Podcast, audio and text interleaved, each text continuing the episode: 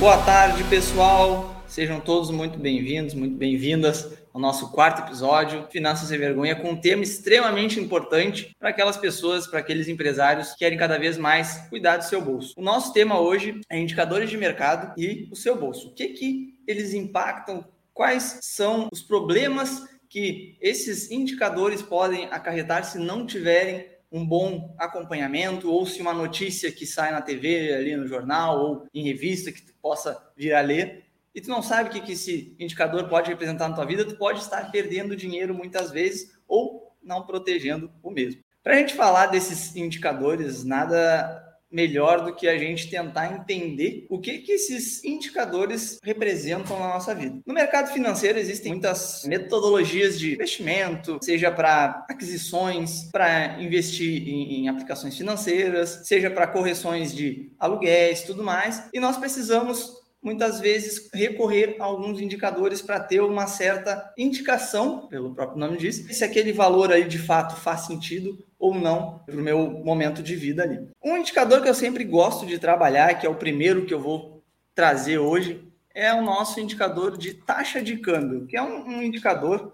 que muitas vezes as pessoas não dão tanta importância, só ficam olhando lá as notícias, ah, variou a taxa de câmbio, o dólar está perdendo para o real, o real está perdendo para o dólar, mas as pessoas de fato não sabem o que, que isso impacta no bolso delas. Então a ideia de hoje é trazer esses indicadores e te falar como ele impacta no teu bolso diariamente, seja através de empresas, seja através de consumo próprio como pessoa física. Para quem não sabe o que é pessoa física e jurídica, tem na nossa última live, eu expliquei bem detalhadamente. Então, a taxa de câmbio, o que, que ela é? A gente tem que entender o conceito dela. Taxa de câmbio nada mais é do que a relação de moeda entre dois países. Então, onde existe acordo comercial entre um país e outro, existe uma troca de moedas. Existe também o que se chama de taxa de câmbio, que é onde um país detém uma moeda e o outro país detém outra moeda. E aí eles se relacionam de forma que uma moeda tem que ter valor contra a outra. Isso se dá por diversos fatores, que é pela, pelo estoque de moeda que um país tem, então, o Brasil hoje, para quem não sabe, tem um estoque de, de bilhões de reais em, em, dólar. Então, o Banco Central tem posse desses numerários, desses valores, para que o Brasil consiga se relacionar não só com os Estados Unidos, mas como o mundo, porque todo mundo praticamente comercializa e troca valores, mercadorias mediante a dólar. Então, o dólar hoje é uma moeda internacional. Beleza, mas o que, que isso impacta na minha vida? Vamos partir do ponto como pessoa física, como uma pessoa que vai consumir diversos produtos pela internet, seja na China, nos Estados Unidos, enfim. Então, se tu compra esses produtos em dólar, obviamente, se o dólar está muito caro, esse produto vai ser mais custoso tu comprar lá fora. E aí muitas vezes tem que buscar aqui no mercado interno. Então, tu vai numa loja de produtos similares aqui no Brasil, e se tu faz o comparativo com o preço do dólar atual, fica mais barato comprar aqui. Então, tu não compra lá do, desse determinado país.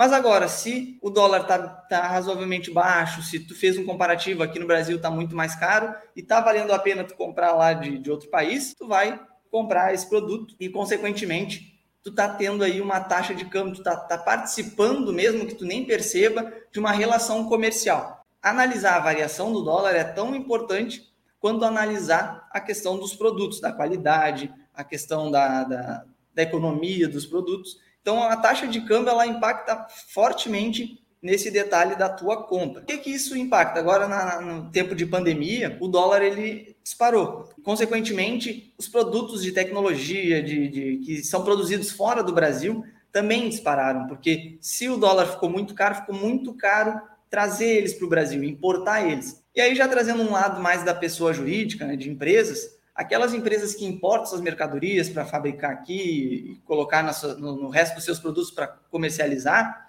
tem que elevar o seu preço aqui para o consumidor final. Essa troca de, de valor, essa variação forte no dólar, ela impacta fortemente na inflação ou na deflação. Então, todos esses indicadores que eu vou estar tá trazendo para vocês hoje, eles estão um pouco relacionados e atingem a economia de forma direta, consequentemente, o teu bolso. Vamos pegar então um exemplo de uma empresa que importa muito produto lá de fora para revender aqui, para produzir aqui. Quando, ela, quando o dólar está muito alto, ela paga lá fora os, os produtos muito caros. e, consequentemente, isso reflete aqui no nosso bolso. Então, vamos pegar o exemplo do, do trigo. O Brasil importa trigo, produz o pão aqui. Se o dólar está muito alto, essas empresas que importaram esse trigo vão ficar com um produto final lá muito mais caro para repassar ali para quem compra aqui no Brasil o trigo para fazer ali a farinha, o pão, e consequentemente vai aumentar o preço do pão. Essa variação do dólar, o controle dessa variação, ter o entendimento de que quando falarem na TV, ah, o dólar subiu 2%, o dólar caiu 2%, a gente conseguir perceber que isso vai ter um impacto lá no nosso bolso seja na compra de um pão, na compra de um produto, na prestação de algum serviço, que pode ser que algum prestador de serviço compre alguma coisa de fora do país e que vai refletir no preço final. Então, o indicador de taxa de câmbio, ele serve para a gente entender um pouco do mercado e se preparar para o que pode acontecer no teu bolso. Então, se a, a, taxa de câmbio, agora falando de empresas que exportam, falei de empresas que importam, trazem mercadoria de fora, agora estou falando de empresas que exportam, vendem é, produtos do Brasil, produzidos no Brasil, para fora. Quando o dólar está muito alto, essas empresas se beneficiam. Por quê? Porque é muito mais vantajoso para elas exportarem lá para outros países, em dólar, obviamente, ou em outra moeda mais valorizada, porque ao invés de elas venderem aqui a um real, elas vão estar tá ganhando cinco vezes, vamos pegar a cotação de hoje, né? Cinco vezes mais lá fora. Então ela começa a buscar e focar energia em vender os produtos lá para fora do que aqui. Isso pode ocasionar falta de produtos no mercado interno, que vai gerar lá a inflação, que daqui a pouco a gente vai falar. Só nesses exemplos já comecei a mostrar para vocês que a variação do dólar, não só como uma mensuração de, de acompanhamento de preços, de, de impacto no teu bolso, ela mexe com toda uma economia, tanto com a parte de investimentos, com a parte de financiamentos, parte de políticas públicas que o governo tem que fazer para que esse impacto não seja tão sentido, né, ou não seja sentido de uma certa forma tão agressivamente no teu bolso, mas de certa forma tu acaba recebendo. Então, quando uma empresa ela exporta, ela vende produtos como arroz, como trigo, como soja e tudo mais aqui para outros países, é benéfico para ela vender lá. E quando o dólar fica abaixo, para a empresa que está exportando e o dólar não está valendo a pena em relação ao real, o que, que ela faz? Ela começa a concentrar as energias aqui e os preços aqui começam a se estabilizarem. Então, a questão da inflação já começa a ter uma estabilidade. Agora, para as empresas importadoras, quando o dólar está baixo, é muito benéfico que elas comprem lá de fora, porque fica mais barato e, consequentemente, tende a baixar os preços aqui. Então, essa valorização, esse descompasso muitas vezes no dólar, ou esse entendimento do que, que a taxa de câmbio influencia no teu, no teu dia a dia, é muito importante, porque ela vai te impactar de qualquer lado, seja numa queda do dólar, seja numa suba do, do dólar. Outro fator que o dólar impacta também, aí já falando mais de uma economia global e até para consumo nosso, que é se o dólar está baixo, a gente tem potencialidade de viajar, buscar outros países, uma atividade de lazer fora do Brasil, porque fica atrativo a gente viajar para fora quando o dólar está baixo. Então, o nosso real se valoriza perante o dólar. No contrário, não é tão atrativo os turistas virem para cá quando o dólar está baixo, porque o dinheiro deles lá não está tão valorizado quanto eles gostariam. Então, eles pegam e utilizam o dinheiro na economia deles. Agora, por outro lado, quando o dólar está muito alto, já trava um pouco a nossa ida para o exterior, porque fica muito mais caro, o nosso dinheiro não vale tanto lá fora, assim como beneficia os americanos, pessoal da Europa, qualquer outro estrangeiro que venha com dólar para cá, para essa economia, para a nossa economia, porque para eles o dinheiro deles está muito valorizado, então eles conseguem consumir uma quantidade muito grande de produtos, serviços e fica benéfico para eles. Ah, então é ruim, é bom? Depende muito, porque isso aí vai gerar um turismo aqui no Brasil, vai gerar dinheiro gasto aqui no Brasil, isso é importante para que tenha um circo de dinheiro aqui na nossa economia. Então, o que é o indicado? É ter dólar alto, dólar baixo? Bom, não, não tem como ter essa dinâmica de, de dizer, ah, o melhor é o dólar alto ou o melhor é o dólar baixo. Não, isso depende de uma série de outros fatores que pode indicar dólar alto, pode indicar um país com muito risco, como pode indicar uma oportunidade de investir fora. Então depende muito da tua dinâmica, do teu posicionamento, depende de vários fatores que levam a esse entendimento. Basicamente, resumindo, taxa de câmbio, relação de moeda entre países e a importância de tu olhar e acompanhar esse indicador ou ver quando esse indicador subiu ou quando ele caiu e começar a pensar, pô, se está subindo o dólar, então em tese está atrativo para o investimento americano ou de outro lugar do mundo colocar as economias aqui no Brasil, ou atrativo para os turistas, ou pode ser que as empresas que exportam aqui do Brasil joguem o dinheiro lá para fora e comece a faltar mercadoria aqui, assim como vai encarecer alguns produtos que eu consumo, que é lá da China e tudo mais. Então, é para a gente começar a ter essa mensuração que isso vai impactar fortemente no teu bolso. Perfeito. E aí a gente parte para um outro indicador que eu já falei em outra live, que é a inflação. A inflação nada mais é do que a desvalorização do dinheiro no tempo, ou o aumento generalizado dos preços. Ou seja, um número X de produtos em janeiro não custam a mesma coisa em dezembro do mesmo ano. Por quê? Porque sofreram variações no tempo. Então, o tempo ele acaba fazendo com que os preços variem. Isso pode ser pela questão da taxa de câmbio, conforme eu falei anteriormente, então, a troca de é, é, essa oscilação forte na taxa de câmbio pode impactar os preços aqui. Vou dar um exemplo da pandemia. O dólar estava disparando e as empresas começaram a ter incertezas e, os governos começaram a ter incertezas sobre o que, que ia acontecer no mundo. Então, começaram a comprar suprimentos, né? Os que se falam mercadorias primárias, que são os produtos alimentícios. E o Brasil começou a exportar bastante, aproveitando um, um, bom momento de dólar alto. Então, empresas que exportam começaram a fazer caixa, porque começaram a exportar e ganhar muito dinheiro por, pelo dólar alto. Consequentemente, começou a faltar mercadoria aqui no, no, no, mercado interno. E não só faltar, porque aí o empresário ele começa a pensar assim: se eu estou ganhando mais dinheiro lá, eu vou equiparar um pouco o preço, vou subir aqui para que as coisas se equilibrem, porque né, ele quer lucro, ele quer maximizar o lucro. É assim que funciona o mercado. Então, os preços do, da, dos produtos primários começaram a subir demasiadamente. Ali, óleo, arroz, feijão, todos esses produtos começaram a subir. Ali foi inflação? Não, não foi inflação. Por quê? Porque ele foi um grupo de produtos que começou a subir. Então, não necessariamente foi inflação, porque a inflação ela se dá quando a cadeia toda de produtos, produção, serviços, tudo sobe. Exemplo, se subisse naquela época lá, esses produtos, uma instalação de ar-condicionado, serviço de prestação de ar-condicionado, saísse de 500 reais, mil reais, para dois mil reais da noite para o dia, beleza? Ok, aí é uma sub. Os remédios, o transporte, o combustível, tudo começasse a subir ao mesmo tempo, isso era caracterizar a inflação. Aquele período curto de tempo lá não era caracterizar a inflação ainda, mas que depois de um tempo começaram os outros preços a se equilibrar e subir também, e aí foi considerado inflação, começou a se considerar inflação. Outra questão que mexe muito na inflação é os preços dos combustíveis. Partindo do ponto que hoje grande parte das mercadorias, serviços, peças, produtos, produção, tudo praticamente passa por grande parte de locomoção terrestre, ou seja, de transporte por caminhões, ônibus, veículos, tudo mais.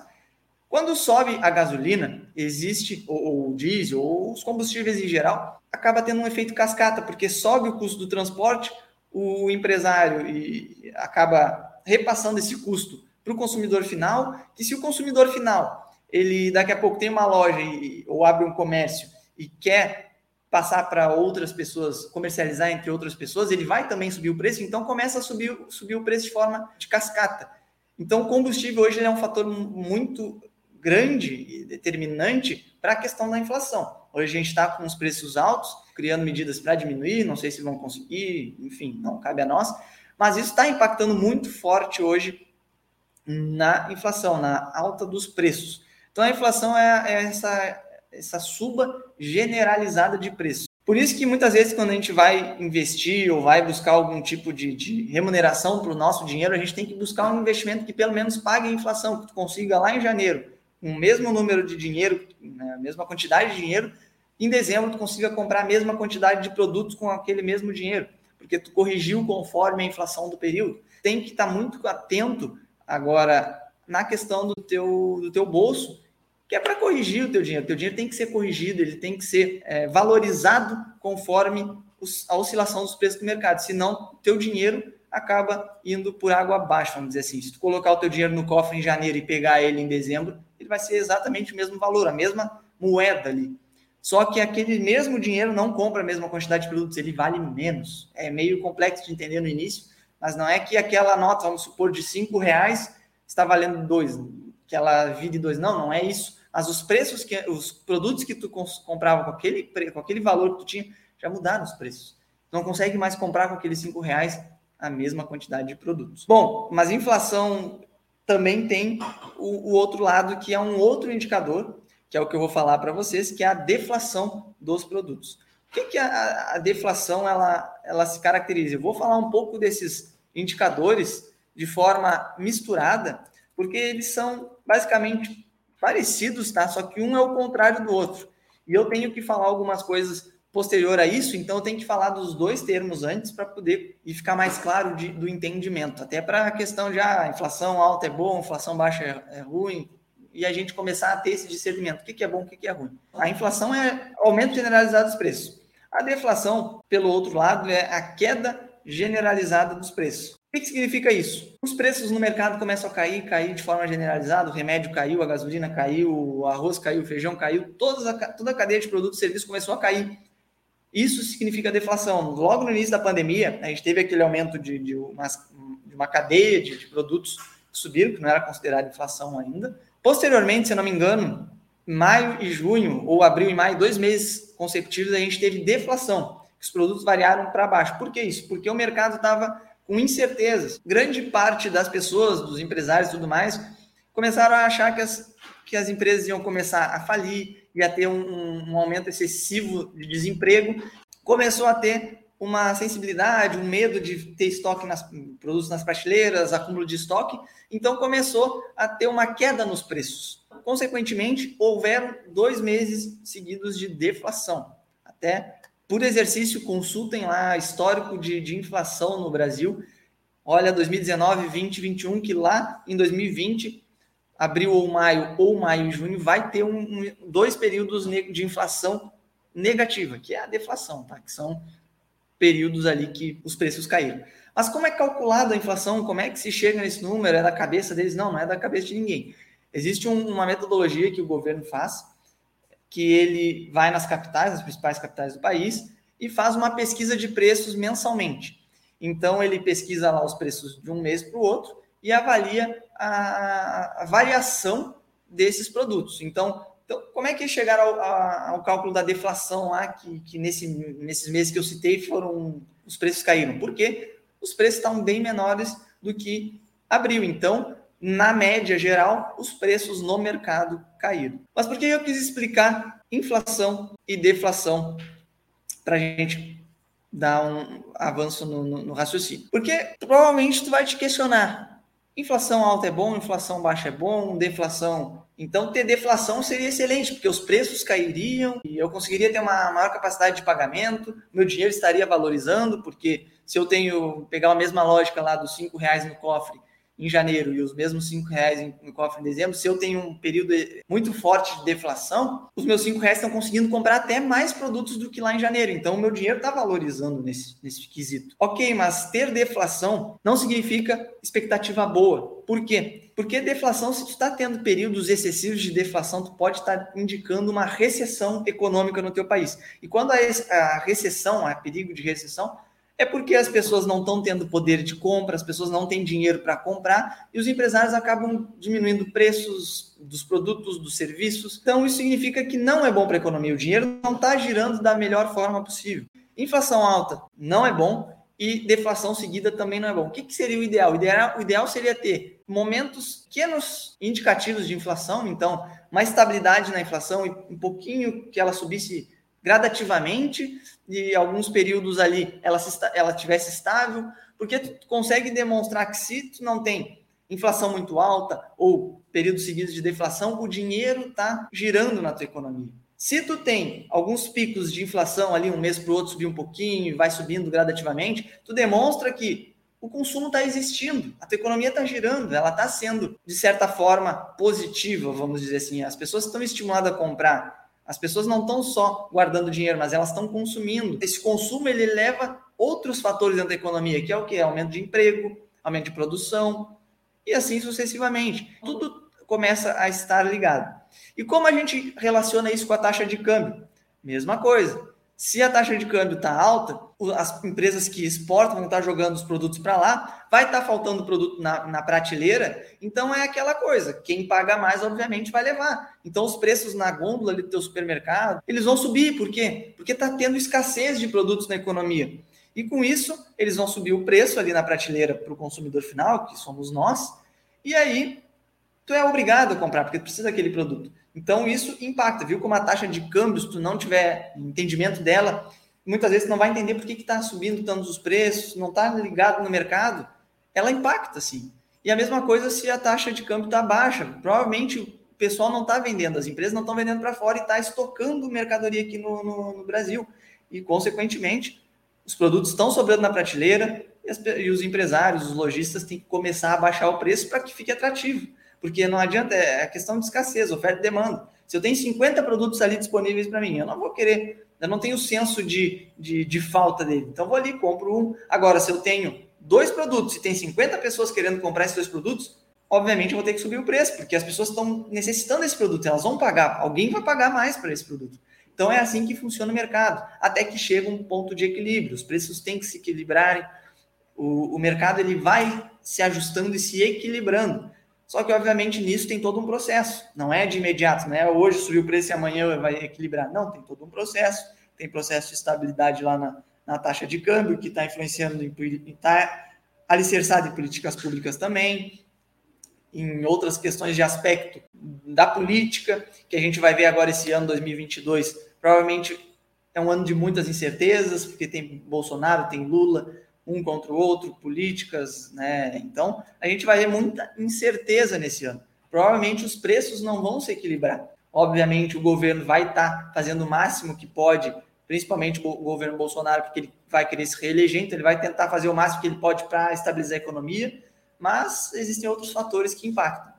A gente só vai ter essa ideia lá no final. O que, que tem que ficar? Inflação muito alta é ruim? É ruim. Deflação seguida é ruim? É ruim. O que, que é bom? É bom uma estabilidade com alguns momentos de um pouquinho de inflação que a gente vai estar mostrando para o nosso mercado que nós estamos consumindo e a cadeia, né, a, cadeia a cadeia produtiva, a cadeia, a roda da econômica, a roda do dinheiro está girando no nosso país, podendo gerar emprego, renda mas a gente tem também um outro indicador, que é o que eu trago aqui para a live de hoje, que ele está ligado também um pouco com a inflação, deflação, taxa de câmbio, que é o PIB. O PIB é o Produto Interno Bruto. Qual é a, a ideia por trás do PIB? Então, o PIB ele pode ser calculado por estados, por cidades, por países. Existem diversos caminhos que tu pode calcular o PIB, mas na soma de tudo, o que, que significa o PIB? O que, que leva em consideração o cálculo do PIB? O PIB é a soma de todos os bens e serviços finais produzidos por uma economia, por determinada economia. Por que finais? Eu sempre gosto de trazer o exemplo de uma produção. Então, o PIB, ele, antes de eu falar desse cálculo, ele informa a riqueza que o, que o país está tendo, a produção que o país está tendo. E aí agora eu trago o exemplo, por que, eu falei bens e serviços finais, é a soma de todos os bens e serviços finais. Vamos supor que eu tenho uma, uma indústria e ela produz pneus. Beleza. 50% da minha produção vai para as montadoras de veículo. Então eu faço uma venda desses pneus lá para essa montadora de veículo. Ali é considerado PIB nessa venda? Não, porque eu não estou vendendo ainda para o consumidor final, embora esteja vendendo para uma empresa. Por quê? Porque essa empresa ela vai beneficiar esse meu produto, ela vai incorporar esse produto, esse pneu, no seu veículo e vai vender para o consumidor final, que lá no final o meu o consumidor dessa empresa vai pagar pelo conjunto de todos os bens produzidos naquele veículo. Então ali é considerado PIB. Lá na ponta da montadora é considerado PIB. Agora, se eu tenho, eu falei que 50% da minha produção vai para essas montadoras, ali não é considerado PIB porque senão ia ter dupla contagem e, e, e é equivocado esse cálculo. Agora, a outra 50, a outra parte, 50% da minha produção eu estou colocando na minha loja, eu tenho uma loja. E aí vem o, o seu João, furou o pneu do carro dele e com, compra ali na minha loja o pneu.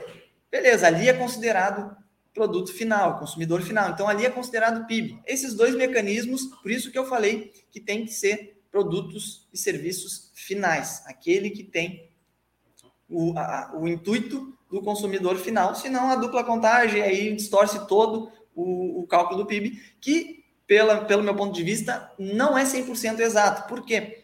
Vamos pegar o exemplo do Brasil. O Brasil tem muita gente informal. E essas pessoas informais, elas não são contabilizadas no PIB.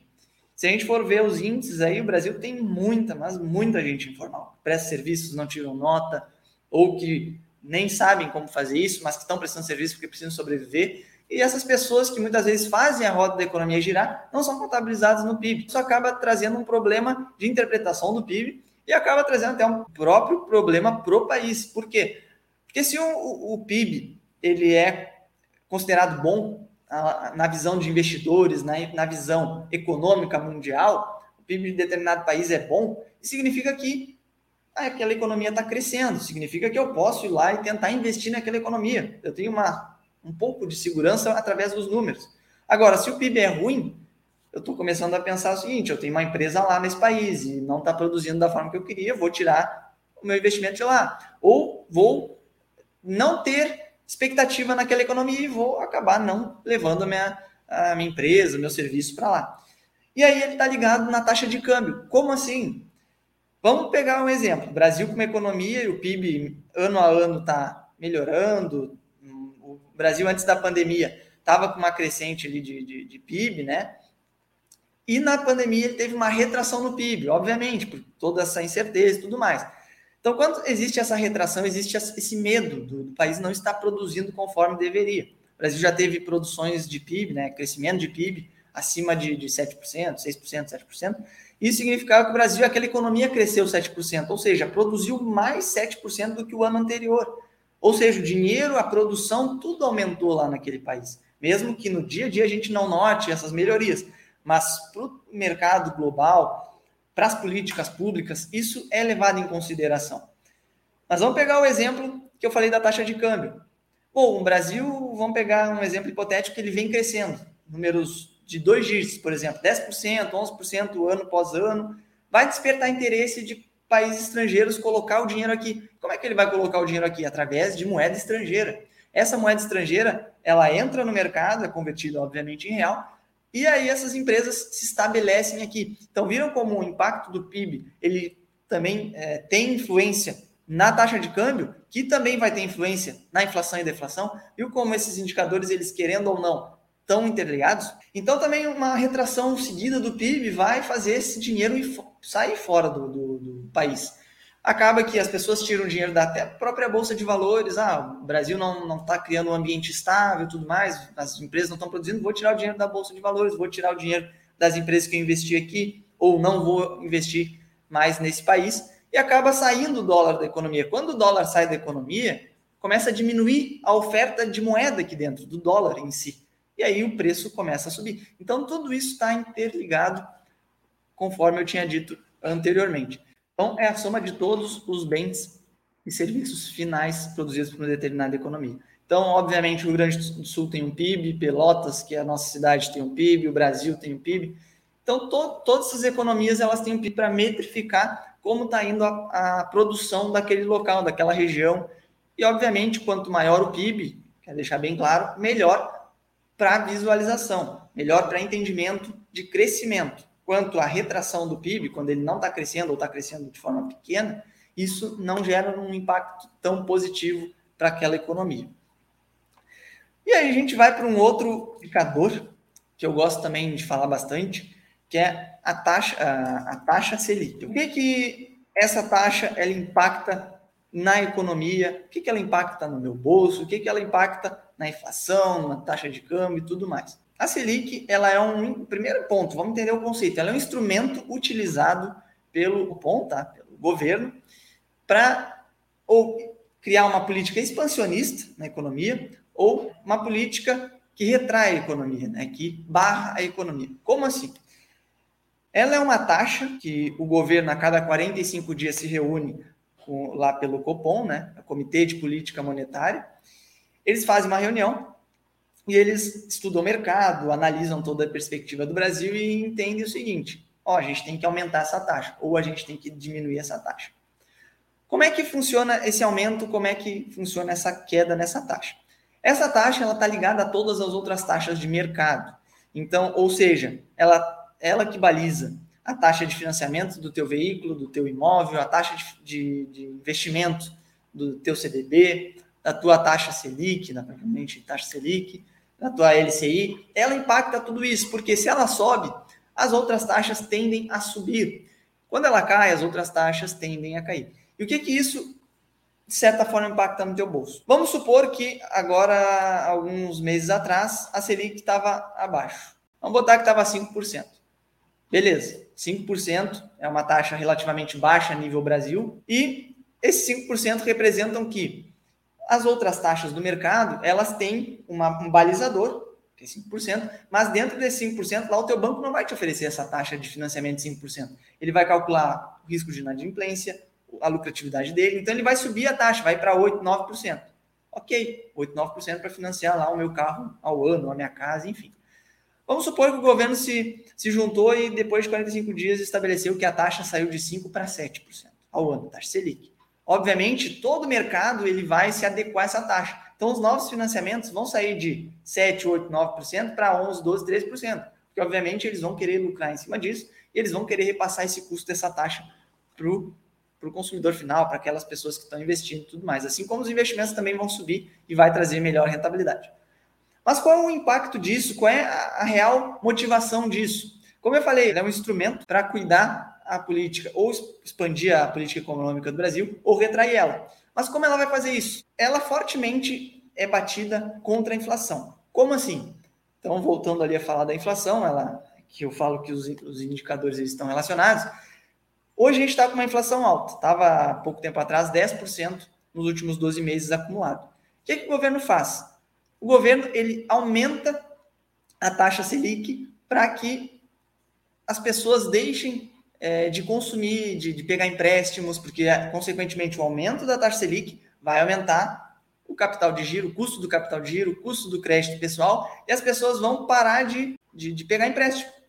Então, vai ter menos dinheiro circulando na economia. Menos dinheiro na economia faz com que os produtos e serviços tendem a, a sobrar nas prateleiras. E aí obriga os empresários, prestadores de serviço e tudo mais a baixarem seus preços e criar estabilidade. Ou seja, a Selic, ela vai para balizar a inflação, ela é uma ferramenta para com que para indicar as pessoas a não tomarem essas taxas de crédito. Ah, então se a Selic subir, eu não posso tomar nenhum crédito. Não, tu pode, tu é livre, tu pode, tu tem condições de fazer isso. Só que vai ficar muito mais caro do que quando ela estava 5%, com o exemplo que eu falei.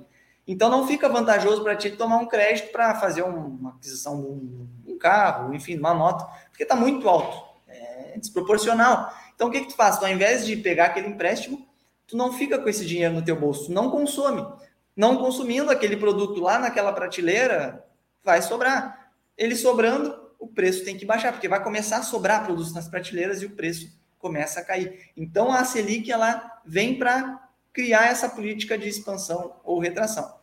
Então, nessa política de, de retração, que é o que a gente está falando aqui, ela subindo com uma inflação alta, ela tende a fazer a inflação baixar. Quando a inflação está muito baixa, a Selic baixa proporcionalmente também para quê? Se a inflação está baixa, as pessoas não estão conseguindo consumir ou estão consumindo de forma apertada, os preços estão caindo, ele estimula que as pessoas voltem a tomar crédito. Ou estimula que as pessoas parem de poupar dinheiro com taxas mais atrativas e joguem esse dinheiro na economia. Porque aí ele vai estar tá incentivando toda a cadeia produtiva. Ou seja, fica mais fácil de tomar crédito quando a Selic está baixando, fica mais barato o custo de capital de giro para o empresário e, consequentemente, ele consegue até contratar, aumentar a produção. Então, esses são os estímulos, os gatilhos que funcionam a taxa Selic. Obviamente, tem muita coisa por trás que também são fatores determinantes do aumento ou da queda da Selic. Mas o que, que a gente tem que entender para que fique claro da taxa Selic? Ela é a taxa mãe da economia, é a taxa de juros balizadora de todo o mercado. Ela é utilizada ou para tentar abaixar a inflação ou para tentar estimular o consumo. Ou seja, se, agora vamos falar de um exemplo real. Alguns meses atrás, a inflação a inflação estava em torno de 2%, 3%, e a Selic estava 2%, menor patamar histórico do Brasil. Então ela estava 2%. O que, que significava? Tomar um capital de giro, tomar um empréstimo, ou fazer um financiamento imobiliário, um financiamento de, de veículo, estava muito barato, comparado a alguns meses anteriores. Estava bem barato. Isso estimula as pessoas a pegarem dinheiro, seja por empréstimo, seja para investimento, que não está tão atrativo investir porque a taxa está muito baixa, então as pessoas tiram do investimento, do investimento e vão consumir, vão viajar, vão fazer uma aquisição de um produto que estava esperando, e esse dinheiro cai na empresa. E as empresas, com esse dinheiro, com esse consumo, começam a ter que aumentar a produção, aumentar o número de atendimentos, tudo mais. Consequentemente, ela aumenta a geração de empregos.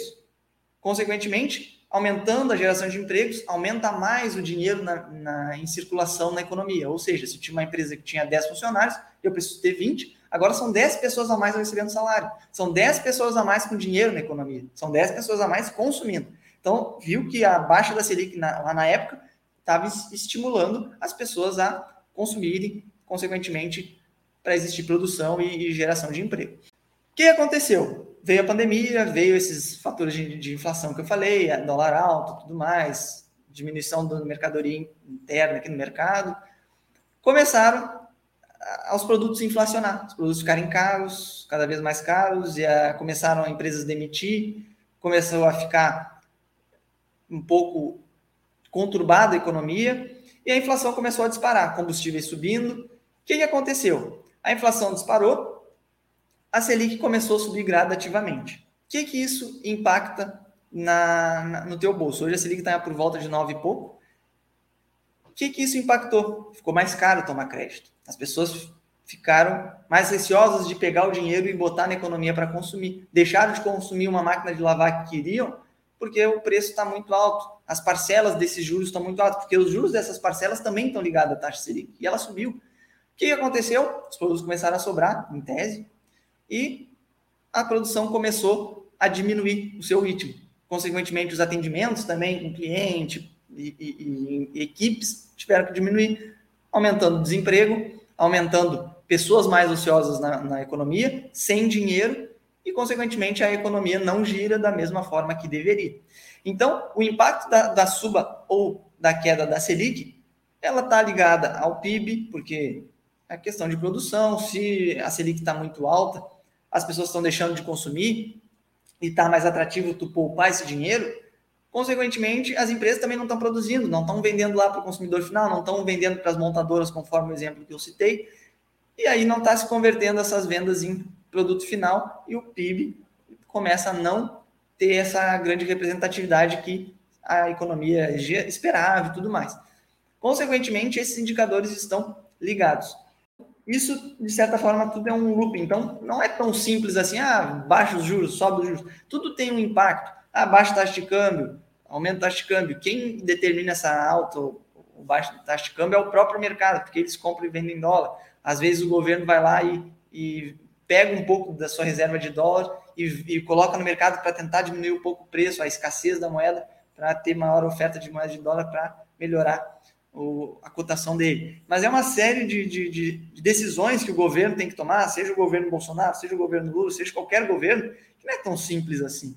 Tudo gera um transtorno, tudo gera um, um efeito colateral, seja positivo, seja negativo, tudo isso gera impacto.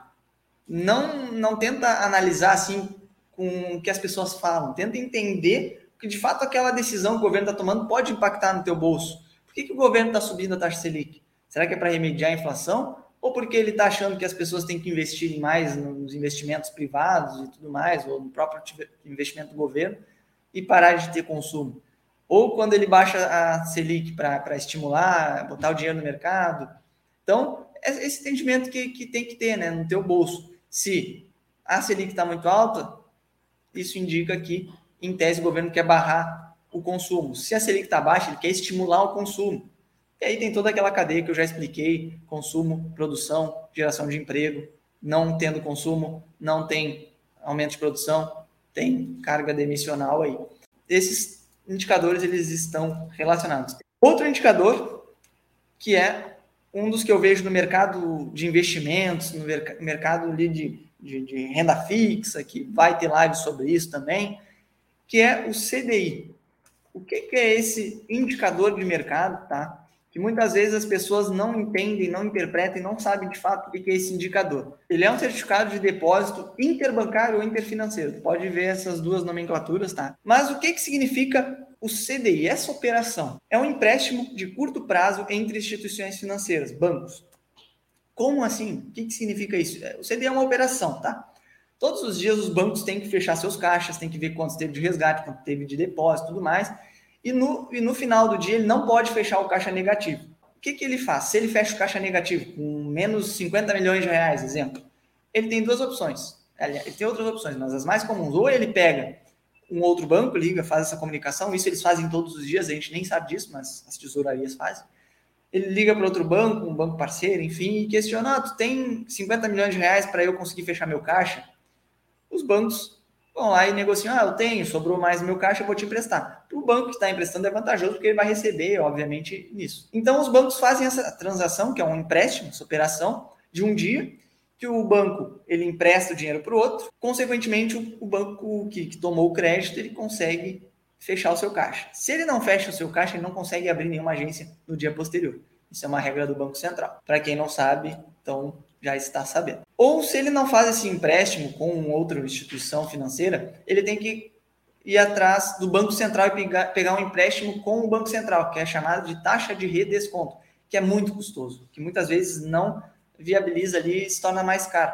Então, o que, que ele faz? Ele vai e pega empréstimo com um banco ali. Vamos pegar ali, banco X precisou de 50 milhões, ele liga para o banco Y e pega os 50 milhões. No outro dia, ele devolve esses 50 milhões com um, uma taxa, que é o que eu vou falar posteriormente, com uma taxa corrigida. Então, o banco que emprestou, ele ganha, obviamente, essa, essa remuneração, porque a ideia do banco é rentabilizar, é maximizar o lucro, então fica muito mais fácil para ele emprestar esse dinheiro que é ficar parado no caixa, ou em outra forma, ele emprestando e tendo uma rentabilidade sobre isso. Então, o CDI, ele é essa operação entre bancos que acontece, acontece diariamente para os caixas conseguirem fechar as suas operações e poderem abrir as suas agências no dia posterior. Mas aí a gente tem que falar de um outro indicador, porque esse, essa operação, obviamente, ela é uma transação bancária e, como qualquer transação bancária, ela tem uma remuneração. E essa remuneração se dá pela taxa DI. Isso sim é a taxa que remunera essas operações, ela remunera os investimentos, ela remunera praticamente todos os títulos ali de investimento do mercado privado. Como funciona essa taxa? Diariamente, como eu falei, ela, ela acontece com base nas médias dessas negociações e ela passa a ter um valor ali diário para que tu consiga, para que esses bancos tenham um, um, indicador de quanto eles têm que pagar de juros para o outro. Agora eu estou linkando ela com a taxa Selic. Hoje, no mundo dos investimentos, já entrando na parte de investimentos, e vai ser assunto de outras lives, existem duas remunerações comuns no mercado de renda fixa. É a Selic e a principal delas, que é a taxa DI. Por que, que eu estou falando das duas? Porque uma está praticamente quase encostada na remuneração da outra. A Selic, ela também é calculada por um cálculo complexo lá pela B3, das operações que, que ocorrem através dela, e a taxa DI, ela também é, ela é calculada lá pela CETIP, né, Central de Custódia e Liquidação do, dos Títulos Privados, então elas têm cálculos complexos, mas que têm médias diárias. Quando a Selic, o governo estipula a Selic a 9%, por exemplo, a taxa DI, pelos cálculos que o mercado todo se reposiciona para fazer próximo à taxa Selic, que é a, a taxa mãe do, do, mercado, da economia, eles sempre tentam aproximar essa taxa DI, que são as transações de um dia ali e tudo mais, né, que remuneram os certificados de depósito interbancário, então ela sempre fica próxima. Se a taxa de, a Selic estava 9%, a taxa DI muito provavelmente vai chegar a 8,9%, ou seja, 0,1% de diferença. Então, a Selic e taxa DI são índices, indicadores quase que encostados, são taxas quase que praticamente encostadas uma na outra. O que que isso representa ao mercado? A taxa Selic ela é mais voltada para remunerar títulos públicos e tudo mais, e a taxa DI ela é mais voltada a remunerar títulos privados, CDBs de banco, LCIs, LCAs e outras ferramentas da renda fixa, outros investimentos de renda fixa. Historicamente, se for olhar a trajetória das duas curvas, né, de, de Selic e de taxa DI, tu vai conseguir sempre enxergar essa diferença de 0,1. Quando a Selic sobe, a taxa DI também sobe proporcionalmente até ficar próximo dela.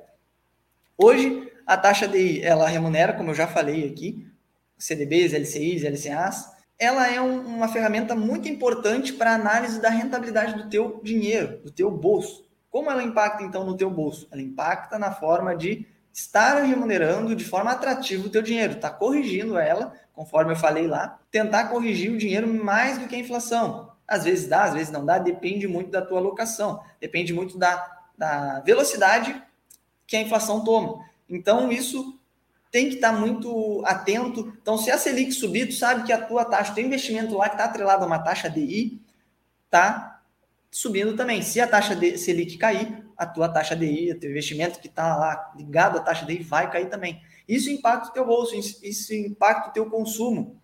Porque investir nada mais é do que tu deixar de consumir hoje para consumir no futuro.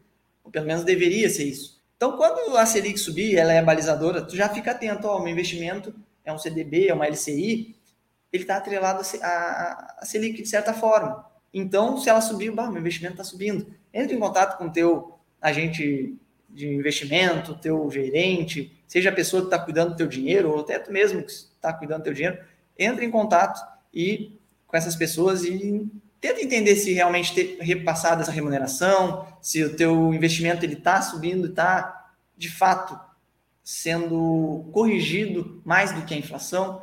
Tem esse cuidado, tá? Dos indicadores que eu queria trazer para vocês hoje, e mais trazendo agora a parte de encerramento dessa live de hoje, eram esses indicadores que eu sempre, quando vou falar de investimentos, quando eu quero levar uma pessoa a entender investimentos, eu sempre busco com que ela tenha esses conceitos aqui bem definidos, bem claros, que ela consiga, de certa forma, buscar conhecimento, seja através de leitura, seja através de noticiários, que quando um desses indicadores é apresentado na TV, seja com variação positiva, negativa, ela tenha o entendimento que aquilo vai impactar no bolso dela, seja positivamente, seja negativamente.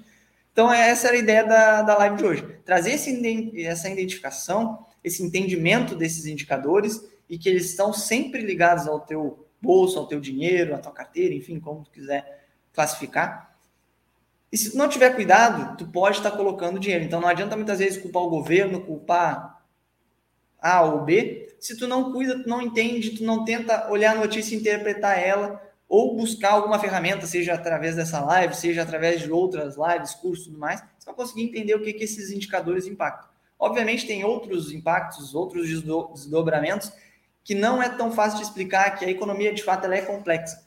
Mas tu tendo bem claro esses indicadores na tua cabeça, no teu entendimento, no teu dia a dia, exercitando esse teu conhecimento, tu vai ter melhora significativa no controle do teu bolso. Espero que tenha contribuído para o teu conhecimento.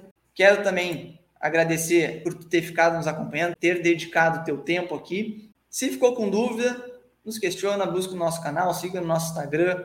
A gente vai estar sempre de portas abertas para tirar e esclarecer todas as dúvidas. Um abraço, até a próxima live